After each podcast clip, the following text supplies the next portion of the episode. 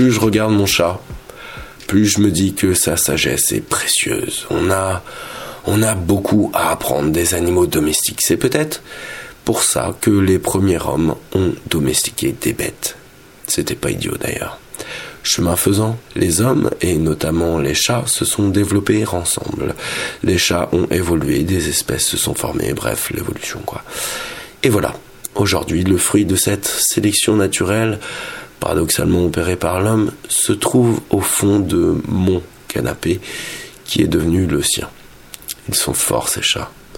Bien qu'un peu machiavéliques, hein. En effet, sous couvert de nous donner de l'amour, en fait, en fait, ce sont eux qui nous l'extorquent. Toute la journée, ils dorment sur vos genoux, en vous séquestrant par la même. Et la nuit, la nuit, ils vous réveillent pour sortir. C'est pour ça que, que j'ai pas pu aller au travail depuis une semaine et que j'ai pas pu dormir depuis autant de temps. Ah, les chats. C'est maître du temps, c'est maître des maîtres, c'est maître. On ignore trop souvent le pouvoir charismatique, si ce n'est politique, des chats. C'est ainsi que, que finalement j'ai décidé de m'inspirer d'eux. C'est décidé. Demain, j'appliquerai les principes de leur vie.